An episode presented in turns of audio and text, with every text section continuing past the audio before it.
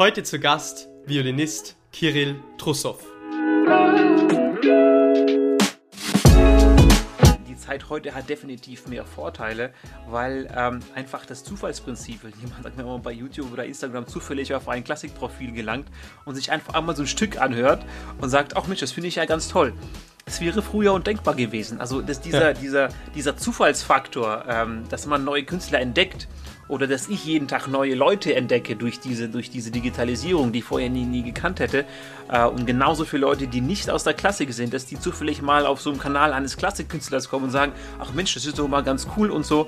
Und ähm, ich glaube, dass ähm, das heute einfach diesen Markt ähm, oder was du vorhin gesagt hast mit dem Kuchen, ähm, der wird tatsächlich nicht kleiner. Ich glaube, der wird größer. Er wird anders. Herzlich willkommen bei Careers of Classical Musicians ein Podcast rund um das Thema Karriere im Klassikmarkt. Dieser Podcast wird unterstützt von unserer eigenen Branding-Agentur Dreher Media. Um nochmal unseren heutigen Gast vorzustellen. Kirill Trussow, Violinist, 39 Jahre alt. Im Endeffekt ähm, ist bei ihm unglaublich spannend, wie er sich selbst darstellt, wie er sich selbst vermarktet. Und darüber haben wir im Podcast gesprochen. Äh, generell, wie können Künstler, Künstlerinnen zu ihrer eigenen Vermarktungsstrategie finden? Wie offen soll man gegenüber neuen Trends sein? Ja, äh, Kirill ist ja damals mehr oder weniger auch schon in der Zeit aufgewachsen, wo es diese ganzen digitalen Themen und Möglichkeiten noch gar nicht gab und ist dann sozusagen ja, ins kalte Wasser hineingeworfen worden. Ähm, wie adaptiv war er da? Wie hat er sich da verhalten? Und dann das Geschäftsmodell des Klassikmarktes. Wie sieht es eigentlich aus? Wie divers wird es? Wie sieht es aus mit Eigentumsrechten an Musik, gerade durch die Streaming-Plattformen und so? Wer verdient eigentlich noch in dieser Maschinerie? Wie kann man sie sich irgendwie ja, als Künstler zunutze machen?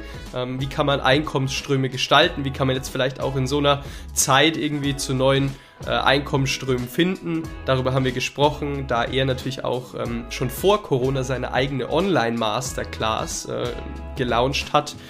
Also das irgendwie alles in diesem Podcast. Dementsprechend würde ich sagen, direkt rein in die Folge mit Kirill. Herzlich willkommen zu einer neuen Folge Careers of Classical Musicians. Heute mit dem Violinisten Kirill Trussow. Hi Kirill. Servus aus München. Hi.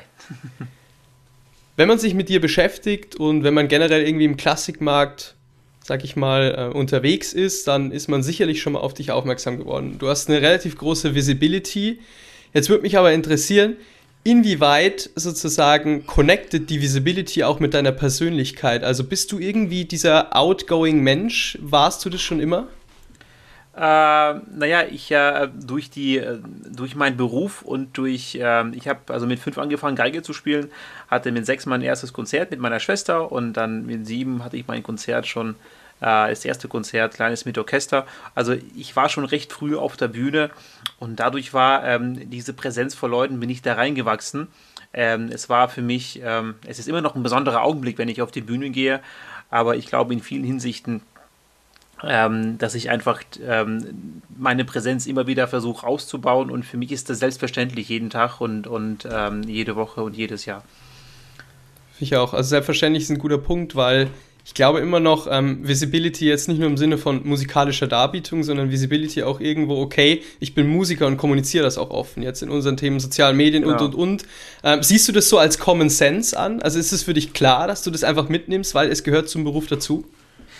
Naja, ich sehe die Musik als ein Verbindungselement der Kulturen, der Religion und alles, was uns auf der Welt, auf der großen Welt gibt, ist die Musik eigentlich so die Kunst, die ähm, ja ohne Bild und ohne, ohne Reden die Welt verbindet. Und das ist das, was mich fasziniert an der Musik. Klar, ich finde Filme unglaublich toll und es gibt äh, fantastische Filme und ähm, es gibt unglaubliche Bücher.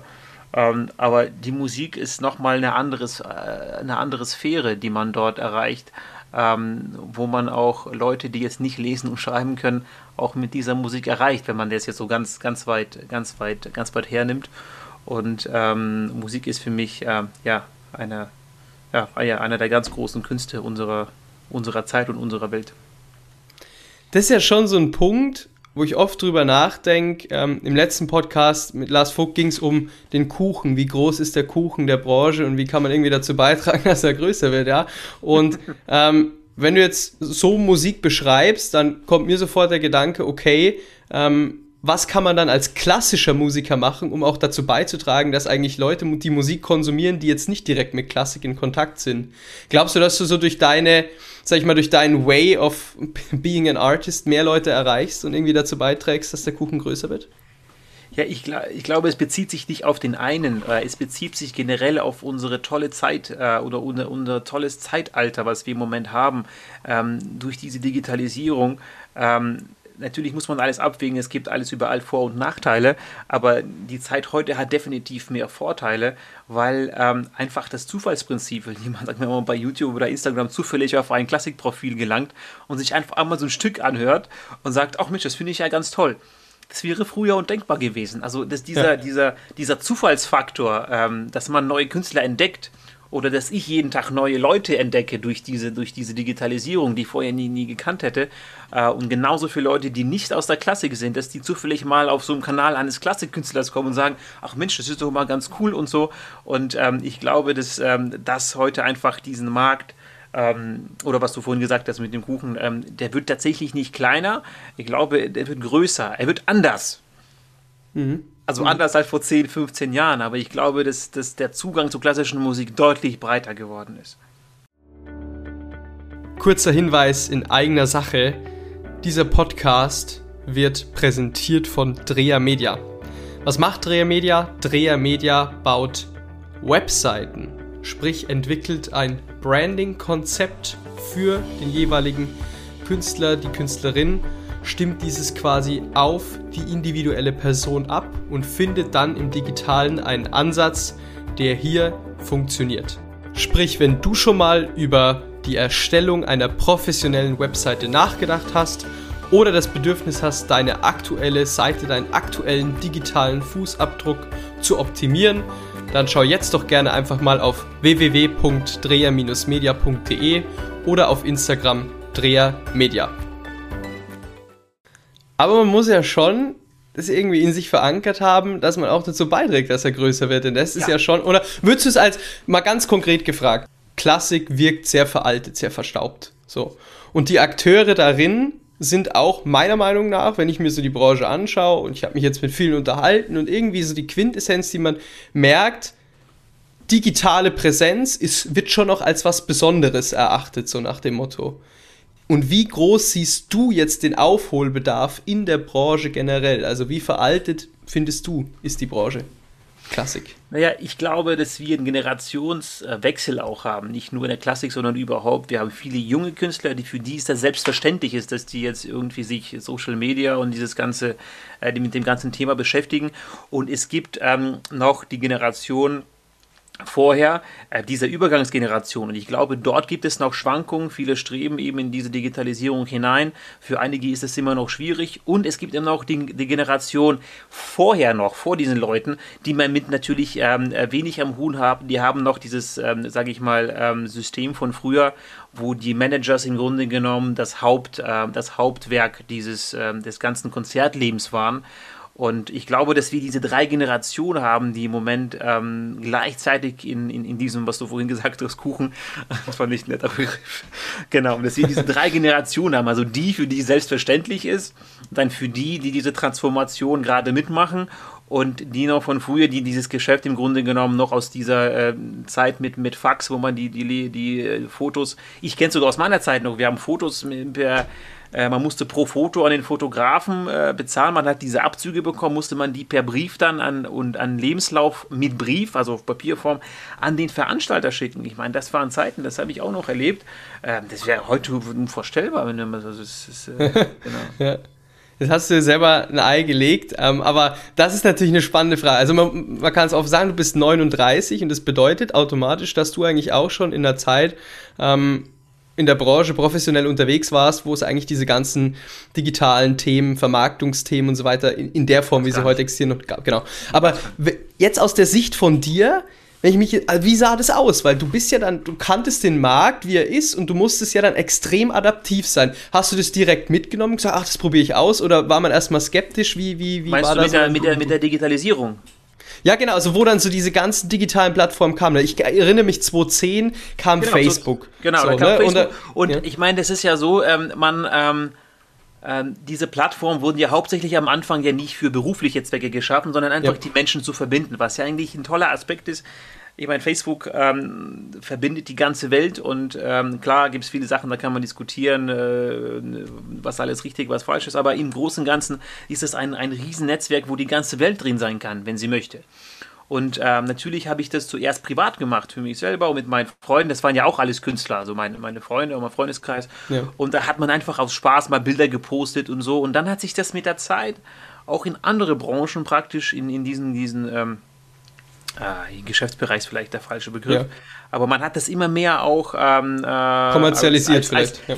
Als Vermarktung genutzt am Anfang. Mhm. Und sagte, ja, okay, jetzt überlege ich, was ich poste. Vielleicht poste ich jetzt nicht, ähm, wo ich nach einer Party äh, nach, nach, Hause gehe um fünf so. Und dann wurden auch von den, von den, von den Kollegen und von den Freunden, die Posts wurden dann schon, ähm, schon von, von, sagen wir mal, ein bisschen vorsichtiger. Und man hat gesagt, naja, ich kann es vielleicht auch für meinen Beruf ein bisschen benutzen. Und so ist das durch die Jahre im Grunde genommen reingewachsen. Instagram kam ja viel später. Ja. Oder und wurde trendy später. Genau, ja. ähm, und Instagram ähm, ja, also man hing ewig in Facebook rum. Ich war ja auch jemand, der so ewig bei Facebook lang war und jetzt bin ich erst seit, glaube ich, knapp zwei Jahren bei Instagram, was ich eine ganz tolle Plattform finde, weil die so schnell, so, so schnellläufig ist. Also man, man hat also einen unglaublichen äh, Flow in dieser Plattform. Mhm. Und ähm, YouTube war auch für mich äh, lange Zeit eine Plattform, wo man irgendwie ähm, nicht persönlich was gepostet hat. Also YouTube war so eine Plattform, da gab es einfach irgendwie was, da schaute man sich was an, so und, und ähm, da lädt man was hoch oder hat von, von fremden Leuten was hochgeladen. Also es war keine Plattform, wo man aktiv selber was gemacht hat. Und mittlerweile sieht man ja bei vielen Künstlern, die auch eigene Kanäle bei YouTube betreiben. Und ähm, also das ist, ähm, ja, ich glaube, das ist, man wächst da einfach rein heutzutage. Mhm. Um es nochmal zu untermalen, also du warst schon jemand, der das schon offen begrüßt hat, diese Veränderung. Weil zum Beispiel mit Max Hornung habe ich gesprochen und er war eigentlich so, ah, erstmal skeptisch, wir passen auf, was wir machen und so weiter und so fort. Und die Labels hatten das auch gar nicht auf dem Schirm so, mhm. dass man das eigentlich nutzen könnte und und und. Also ja. du warst, warst ja schon so jemand, der da offen rangegangen ist und dann auch da schnell einen Weg gefunden hat, mehr oder weniger. Naja, es sind jetzt zehn Jahre, die ich habe natürlich auch meine Sachen gelernt, was man, was man machen sollte, was man machen nicht sollte, was man ja. eher, eher vermeiden sollte in Form von, was ist gut für die Vermarktung und was ist weniger gut. Man muss ja auch ein mhm. Geschäftsmodell haben.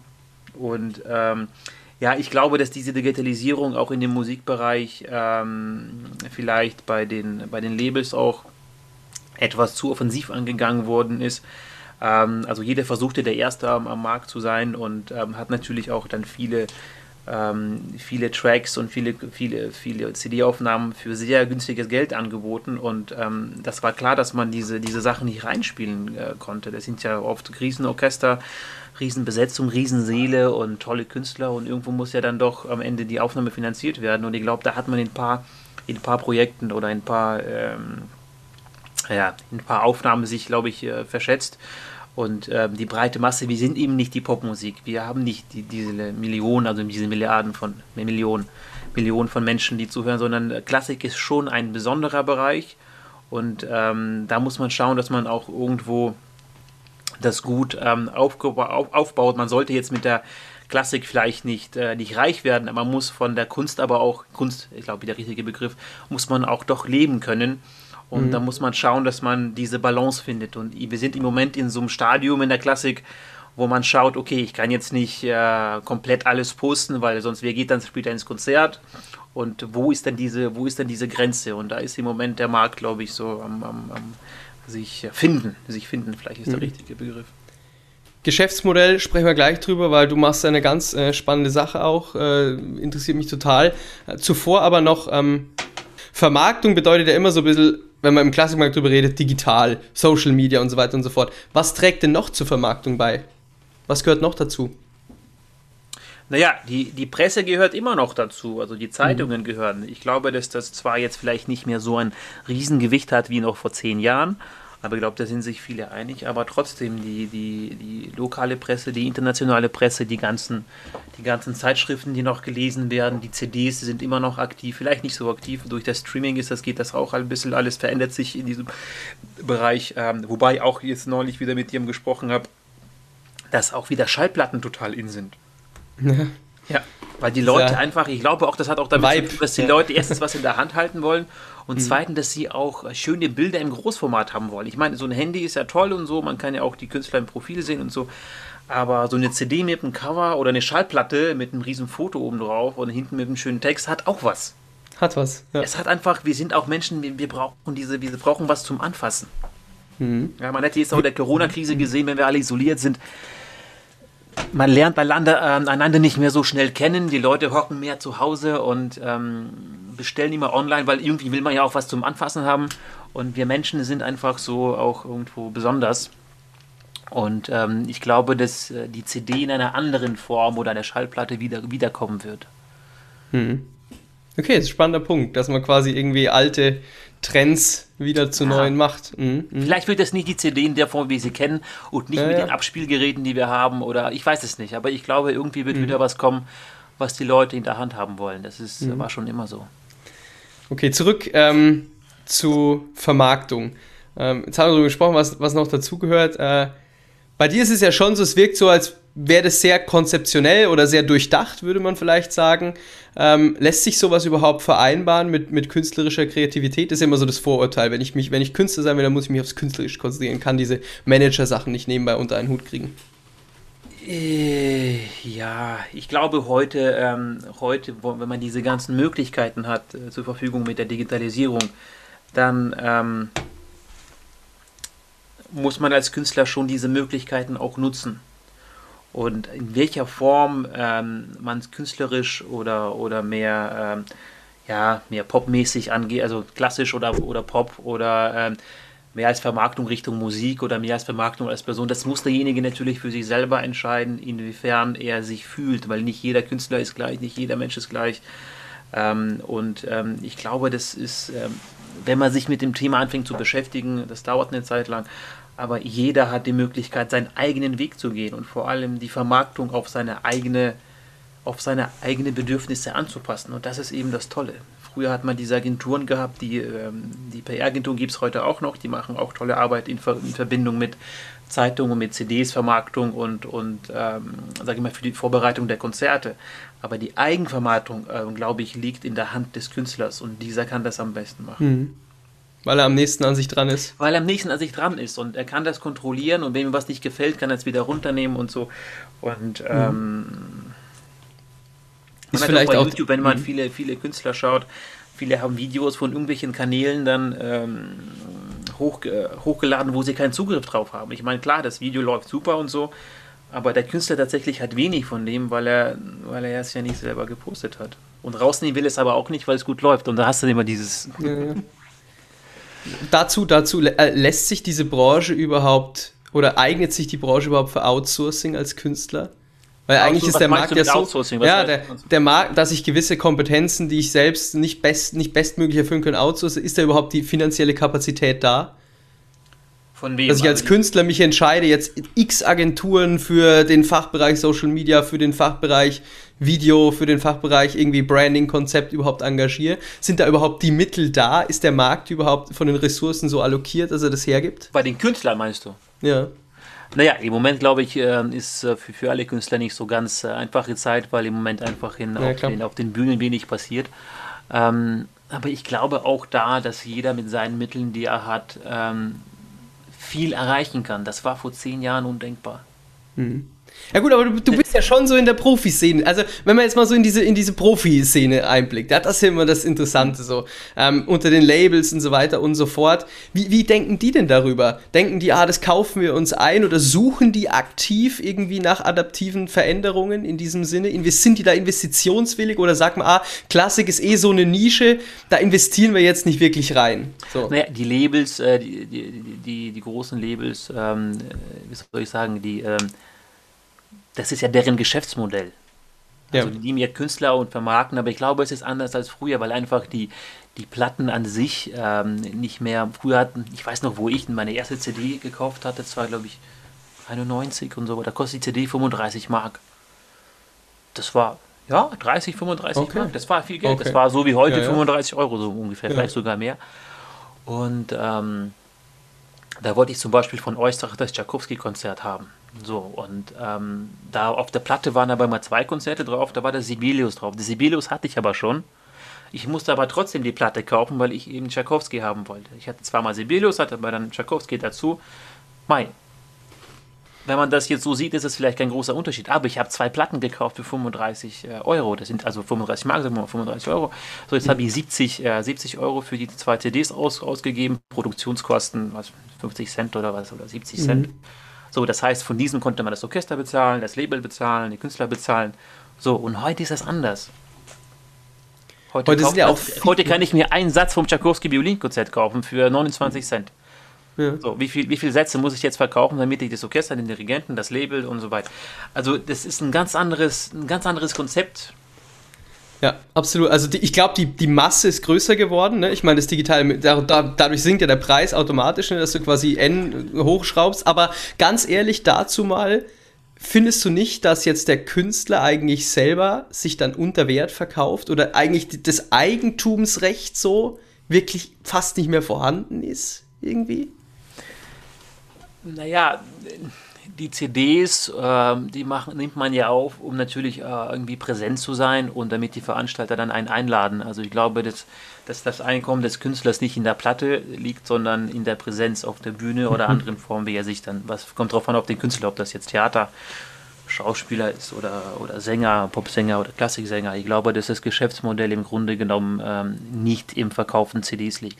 Man verdient schon, aber ich glaube, dass dies, äh, dass, dass, das, womit man, von, bevor man wirklich lebt, ist, glaube ich, dass das ähm, im Grunde genommen die Konzerte sind ähm, oder andere ähm, Möglichkeiten, die der Künstler dann ähm, ähm, ja, durch die Zeit, die er aktiv war, vielleicht kann er andere Bereiche noch ausbauen. Aber ich glaube, dass der CD-Verkauf an sich nicht mehr so essentiell wie noch vor 20 Jahren ist, also zu den äh, großen, großen Zeiten der großen Verträge. Mhm. Oder generell Aufnahmen. Okay, okay, okay. Genau. Kurzer Hinweis in eigener Sache. Dieser Podcast wird präsentiert von Dreher Media. Was macht Dreher Media? Dreher Media baut Webseiten, sprich entwickelt ein Branding-Konzept für den jeweiligen Künstler, die Künstlerin, stimmt dieses quasi auf die individuelle Person ab und findet dann im digitalen einen Ansatz, der hier funktioniert. Sprich, wenn du schon mal über die Erstellung einer professionellen Webseite nachgedacht hast oder das Bedürfnis hast, deine aktuelle Seite, deinen aktuellen digitalen Fußabdruck zu optimieren, dann schau jetzt doch gerne einfach mal auf www.dreher-media.de oder auf Instagram drehermedia. Ähm, jetzt sagst du andere Möglichkeiten, weiß ich natürlich, ähm, wir, haben, wir haben darüber gesprochen, deine eigene Online-Masterclass. Jetzt muss man dazu wissen, die ist jetzt ja nicht in Corona entstanden, sondern die gab es schon vorher. Ja? Genau. Also du hast ja quasi schon vorher gedacht, okay, ich möchte weltweit verfügbar sein. Aber jetzt erklär mal genau, was hat es damit auf sich, was machst du da? Also ähm, der, der, Ursprung war, ich unterrichte seit, äh, ich habe mit 17 angefangen zu unterrichten, also noch zu meinen Studienzeiten habe ich äh, da den äh, Unterricht angefangen. Der sind jetzt ja, knapp 20 Jahre, knapp über 20 Jahre, wo ich das mache. Und ähm, das ist also eigentlich, ich würde sagen, genauso genauso ein großer Bereich wie meine Konzerttätigkeit ist der Unterrichtsbereich mittlerweile, weil okay. ich einfach diesen Kontakt äh, mit den Menschen brauche. Ich bin ein sozialer Mensch, ich brauche so ähm, und ähm, vor allem äh, etwas aus meiner Kunst der nächsten Generation weiterzugeben und ähm, der Jugend oder den Jungen ähm, ähm, sagt, ähm, in dem Leben äh, zu helfen, die Entscheidungen zu treffen, zu verstehen und ähm, also nicht nur in der Geige, sondern auch im Leben ihnen weiter ähm, Ratschläge zu geben. Und ähm, dann durch die Jahre hinweg habe ich angefangen, äh, viele Kurse auch zu geben, international in allen möglichen Ländern. Äh, also unter anderem auch Mozarteum in Salzburg, dann ähm, in Wien, in Hongkong, in USA, da bin ich jährlich. Und ähm, dann äh, kam irgendwann mal der Punkt, dass ich immer mehr Mails äh, bekommen habe ähm, von Schülern oder von Studenten, die aus irgendwelchen Gründen nicht zum Kurs kommen könnten, sei es so Visa oder, ähm, äh, oder Anträge oder, oder irgendwas mit, mit, mit Reisen, Reisekosten gab es Probleme oder mit Reisen generell. Ja. Und ähm, dann hatte ich die Idee, äh, das war glaube ich vor vier, vor vier oder vor drei Jahren, habe ich gesagt, wieso mache ich das nicht, nicht online für die, die jetzt nicht kommen können? Und ähm, dann habe ich angefangen, diese Plattform mir Ideen zu machen. Wie kann das aussehen und ähm, wie, wie, wie, soll das, äh, wie soll das kommuniziert werden? Wie kann man die ganzen Daten verarbeiten und so? Und das hat tatsächlich fast ähm, zwei, Jahre, zwei Jahre gedauert, bis überhaupt so ein Grundstein dieser Plattform gelegt wurde. Es muss ja alles programmiert werden. Und ähm, genau, und dann kam Corona letztes Jahr und das Projekt war eigentlich zu 70 Prozent fertig. Und ähm, dann habe ich das innerhalb von zwei Monaten dann durchgezogen, komplett dann zum Abschluss gebracht. Mhm. Also für alle, die es nochmal nicht wissen, es ist quasi eine Online-Masterclass. Da nimmt man quasi via Videotelevision genau, jetzt da kann auch. Also, da, kann so jeder, da kann also jeder, jeder Geiger oder jeder Student, egal aus welchem ja. Land, ähm, kann äh, Unterricht bekommen mit, äh, mit einer tollen Ausrüstung. Du siehst mich jetzt gerade mit dem, mit dem Bild und mit den Mikros ja. so. Das ist alles. Äh, ich habe schon gesagt, alles, sieht sehr fancy aus. das ist alles, äh, alles Spezialausrüstung und, und, ja. und, und, Licht. Und auf der Plattform selber sieht derjenige natürlich auch die Zeitzone. Das heißt, wenn jemand jetzt aus Hongkong was bucht, ähm, dann ist das alles angepasst. Der sieht auch in seiner Zeit und in meiner Zeit, wann die Stunde ist. Und ähm, das, das hat alles ähm, länger gedauert, das zu programmieren, aber es bringt unheimlich viel Spaß. Ich habe jeden Tag ja. Leute von allen möglichen Kontinenten, aus allen möglichen Ländern. Ähm, und ähm, es sind viele, die, äh, die immer wieder buchen. Geil. Und es gibt immer noch so in der Woche 20 Prozent, die neu dazukommen. Das heißt, das, das wächst äh, von Woche zu Woche. Das ist total spannend und äh, ich lerne immer wieder neue Leute kennen. Und auch in dieser schwierigen Corona-Zeit ähm, war das toll, einfach die Leute zu sehen, zu motivieren und auch zu sehen, wie es bei denen auf, auf, auf der anderen Erdhalbkugel im Moment aussieht. Und mhm. das hat mir durch diese Zeit ähm, wahnsinnigen Anspuren gegeben. Und ich bin sehr dankbar, dass ich diese Zeit so verbringen konnte, den Menschen zu helfen, mit den Menschen mich auszutauschen. Also das äh, macht unheimlich viel Spaß. Klasse. Verschiedene Zeitzonen, sprich, du hast gar nicht mehr geschlafen dann es ist tatsächlich so, tatsächlich so äh, vormittags, dass ich vormittags die viel aus Asien unterrichte, weil die ja sechs Stunden äh, vor sind. Und, äh, und am Abend dann äh, USA, weil die dann sechs Stunden rückwärts sind. Also dann und mittags sind okay. das dann die europäischen Zeitzonen. Okay. Also für alle, die zuhören, ihr könnt es jetzt nicht sehen gerade, aber das Vorurteil von Online-Kursen ist ja immer, ha, das ist nicht dasselbe wie ein echt. Das glaube ich, ist es auch nicht, ja. Aber ist, ähm, es ist, es, ist, ist der Ton gut? Ich sehe das nicht richtig und so. Und das müsst ihr euch vorstellen, aber wirklich, also guckt euch das mal an. Man findet es www.trussoft.com ist die Domain, ne? Genau. Ähm, da gibt so es so ein Intro-Video dazu unter Unterricht. Ich habe mir das natürlich auch angeguckt. Ähm, und das ist wirklich, also es stimmt wirklich. Ich meine, ich sehe jetzt ja den Kind vor mir, das ist wirklich knallscharfes Bild, das Mikrofon funktioniert. Also sehr cool. Äh, kann man sich ja schon von dir was abschauen, oder so? Also ich meine, ich kenne jetzt nicht viele Musiker, die das so aufgezogen haben. Ja. Nee, der, der, Vorteil am Online, klar ist es, ein Online-Unterricht ist kein Meisterkurs, wo ich jemanden anfassen kann am Finger und so, aber ähm, es hat auch Vorteile, weil man kann sehr gezielt über Technik sprechen. Ich kann zum Beispiel etwas in ja. die Kamera zeigen und so. Es ist eine ganz andere Art von Arbeit. Man muss diese Arbeit mögen, man muss sich damit auch ähm, auseinandersetzen. Und ähm, aber ich glaube, oder was ich sehe auch an meinen Studenten, die, die äh, wöchentlich die Stunden dann immer wieder kommen, ähm, dass sie diese Arbeit auch wollen und dass sie auch diese Arbeit auch schätzen. Also es mhm. ist äh, natürlich kein Live, äh, kein Live-Unterricht, aber es hat auch hier seine Vorteile. Mhm. Okay, also du unterrichtest, du kümmerst dich um Social Media und und und. Wie, wie schaut denn so deine Woche aus? Also, wo, wo liegt, wo setzt du deinen künstlerischen Kern und wie versuchst du diese ganzen Dinge, die irgendwo dazugehören, unter einen Hut zu bringen? Ähm, naja, ich. Jeder Künstler, glaube ich, hat ähm, den, den Bereich, wo er natürlich selber arbeiten muss für sich. Ähm, dann gibt es natürlich diesen Managementbereich, wo ähm, jeder bis zu einer gewissen Weise schauen muss, dass er seine Projekte, ähm, also die Programme zusammenstellt, sagen wir mal, oder ähm, wenn man ein Festival hat, dass man da die, äh, die organisatorischen Sachen da im Grunde genommen vorantreibt. Dann gibt es das Management. Und ähm, ja, ich würde sagen, äh, bei mir durch jetzt in der Corona-Zeit waren viel weniger Konzerte. Da habe ich ähm, 80 bis 90 Prozent meiner Zeit in dem, mit der Meta-Online-Plattform verbracht.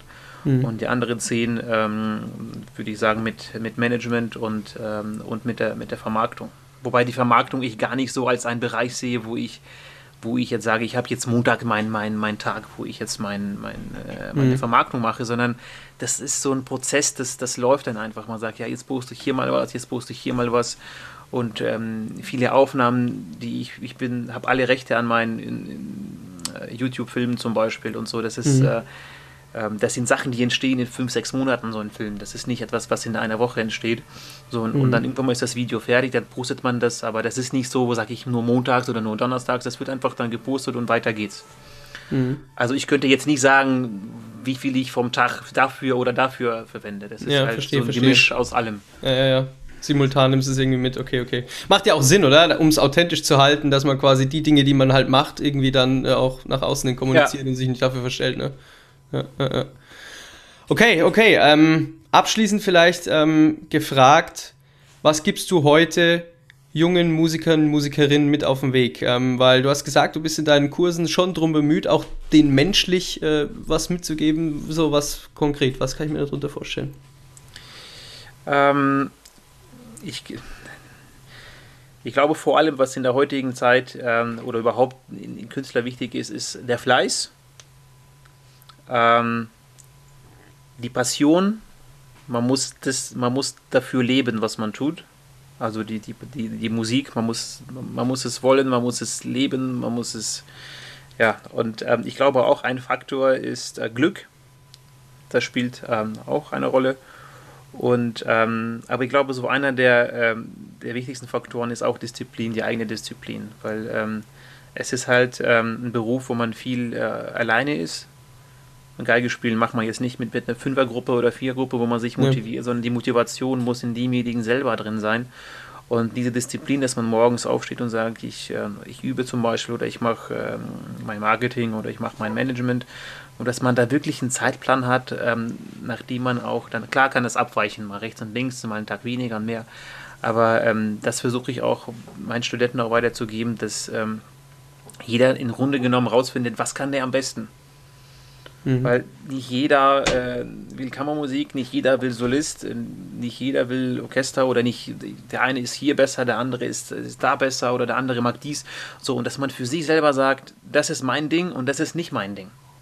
Mhm. So, und da muss man sich aber hinsetzen und sich dann einen Plan machen. Was, was will ich, was kann ich und, ähm, und daraus dann im Grunde genommen ähm, seine, ja, seinen Plan für die ja, Disziplin entwerfen, wie man das, das so sagen würde.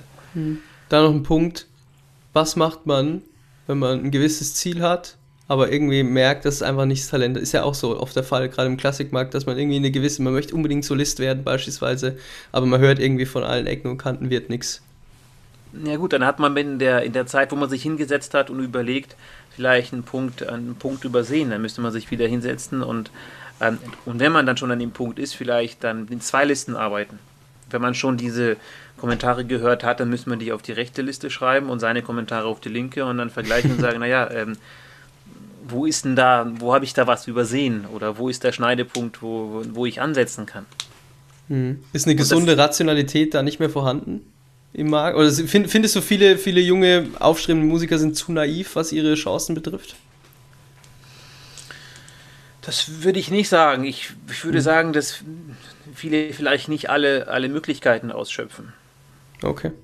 Das, also, es gibt, die, die heutige Welt hat so viel zu bieten und wir sind, wir sind so, alle Kontinente, wir sind alle so nah beieinander. Wenn man überlegt, früher gar nicht so lange, gut, lange her, aber auch nicht lange her, wenn man die ganze Menschheit nimmt, wenn man noch mit dem Pferd durch, durch die Gegend äh, redet von Italien nach Deutschland, hat irgendwie, keine Ahnung, was für drei Monate gedauert oder was. Und heute steigt man in den Flieger und kann jeden Tag in ein anderes Land fliegen. Okay, okay. Cool. Wow, danke. Danke für die Insights. Danke für die Offenheit. Ähm, bin Hat gespannt mir Spaß auf die gemacht, Reaktion. mit dir zu sprechen. danke, danke, Kiri. Mir auch. Ähm, sehr cool. Kurzer Hinweis in eigener Sache. Dieser Podcast wird präsentiert von Dreher Media. Was macht Dreher Media? Dreher Media baut Webseiten, sprich entwickelt ein Branding-Konzept für den jeweiligen Künstler, die Künstlerin, stimmt dieses quasi auf die individuelle Person ab und findet dann im digitalen einen Ansatz, der hier funktioniert. Sprich, wenn du schon mal über die Erstellung einer professionellen Webseite nachgedacht hast oder das Bedürfnis hast, deine aktuelle Seite, deinen aktuellen digitalen Fußabdruck zu optimieren, dann schau jetzt doch gerne einfach mal auf www.dreher-media.de oder auf Instagram Dreher Media.